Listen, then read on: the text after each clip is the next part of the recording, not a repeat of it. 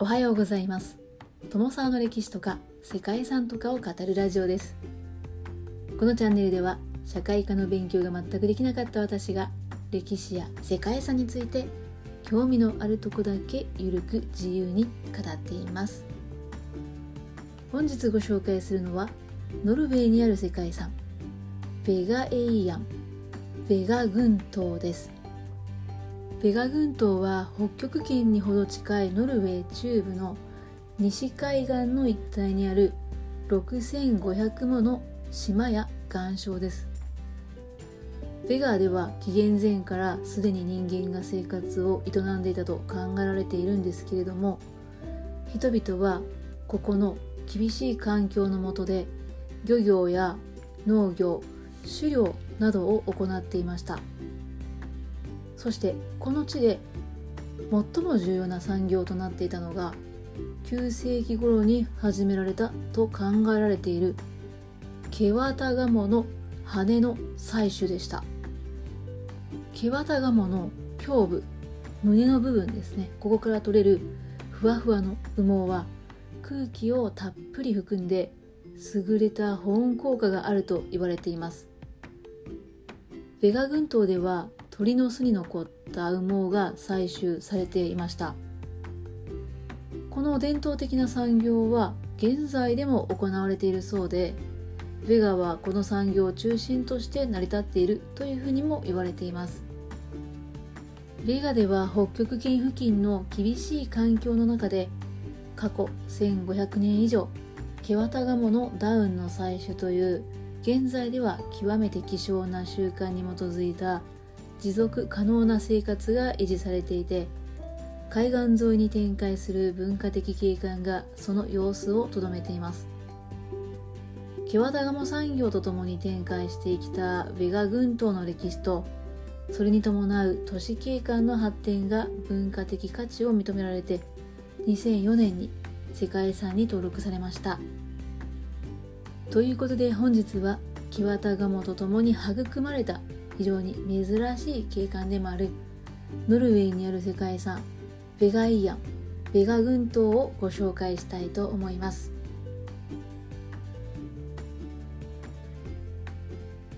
この番組はコーヒー沼で泥遊びパーソナリティ翔平さんを応援しています。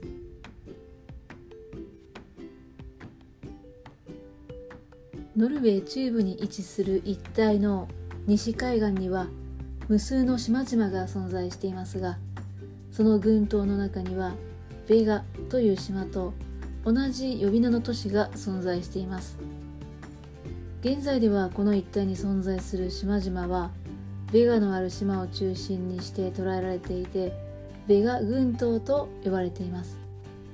そしてそのベガ島を中心としたベガ群島が世界遺産に登録されています。この場所の土地の成り立ちから歴史を振り返るならば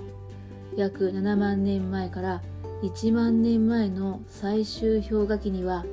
一帯に群島は存在せず現在の一部の島や山の山頂部分以外は海底にあったそうです。スカンジナビア半島はスカンジナビア氷床と呼ばれる厚さ 3km を超える巨大な氷床に覆われていましたが半島西部では氷河がほとんど存在しなかったそうです。最終氷河期が終わり氷河が消え始めると重みを失ったスカンジナビア半島がゆっくりと隆起を始めました。氷河に起因するこうした均衡作用をクレイシオハイドロアイソスタシー氷河性地殻均衡というそうなんですが地殻が隆起して元に戻る現象はアイソスタティックリバウンド地殻均衡復元というふうに呼ばれるそうです。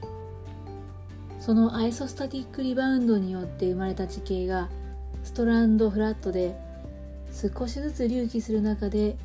波や風雨の侵食や風化を受けて土地が鳴らされて水深 100m から海抜 100m ほどの間に広く平らな破色棚が形成されました。これは波に侵食された棚というふうに表現してありますね。ストランドフラットはスカンジナビア半島西部の北緯59度から72度ほどで見られるものだそうですが特にベガ群島で発達しました。スカンジナビア半島沿岸を彩るフィヨルドやスカンジナビア山脈の断崖と対象をなすのがこの場所の景観とも言えます。また一帯には侵食から取り残されたモナドノック残丘残された丘ですね。と呼ばれる丘陵も存在しています。氷河に覆われることがなかったという歴史的背景やストランドフラットやモナドノックといったこういった地形はこの場所に動植物の多様性を生み出すこととなりました。人がこの地に居住を始めたのは紀元前1万年から紀元前8000年頃の中石器時代前後と見られていてベガ島のトロルバス・ティンディン山やグルボクス・フェレット山をはじめ空島ではオスガルデンやモハルセンそしてミッダスカルシェイと呼ばれる場所などで100以上の石器時代の遺跡が発見されています現代につながる先住民の居住はビガ島で約1500年前周辺の島々で1000年ほど前に始まったとされていますそしてここに住む人々にとっての主要な産業が漁業と農業に加えケワタガモの飼育でした。漁業は1年を通して行われていて特に夏のタラと秋のニシンを中心とした干物や塩漬けは主要交易品でした。また農業については一帯は荒れ地で農業には適していなかったものの海藻を肥料にすることで土を作って植物を栽培していたそうです。大航海時代以降はトウモロコシやジャガイモの栽培が一般化していましたが羊や牛といった放牧も行われていたヒースで牧草地では干し草が生産されていたそうです。そして何度もお話ししておりますがこの地で最も重要な産業となったのがケワタガモに関わるものでした。ケワタガモの毛は良質な羽毛になると言われていて特にダウンは寝具のキルトとして重宝されて布と布の間に挟み込んで使用されました。毛綿ガモのメスは産卵期になると胸元の毛を抜き取って巣に敷き詰めて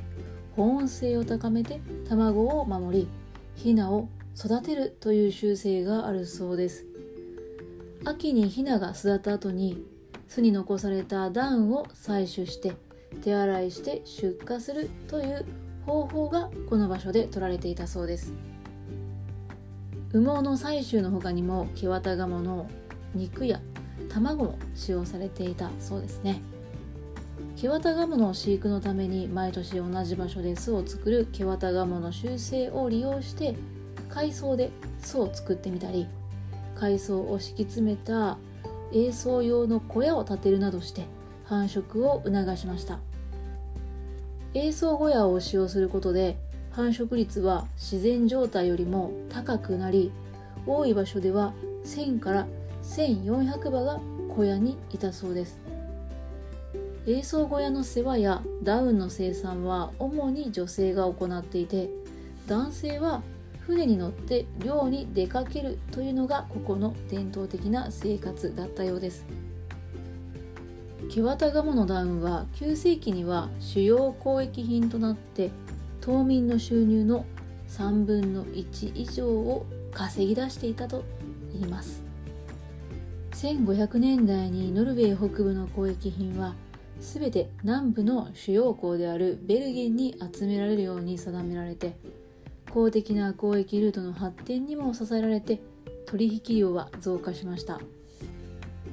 ですが大航海時代が進み国際的な交易網が一新されると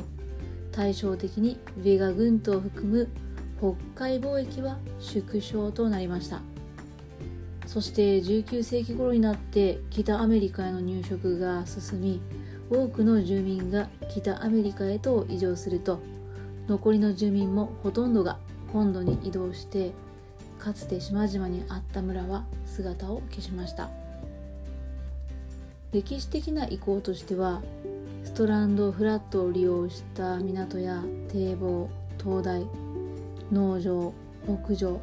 そして牧草地跡などがあります。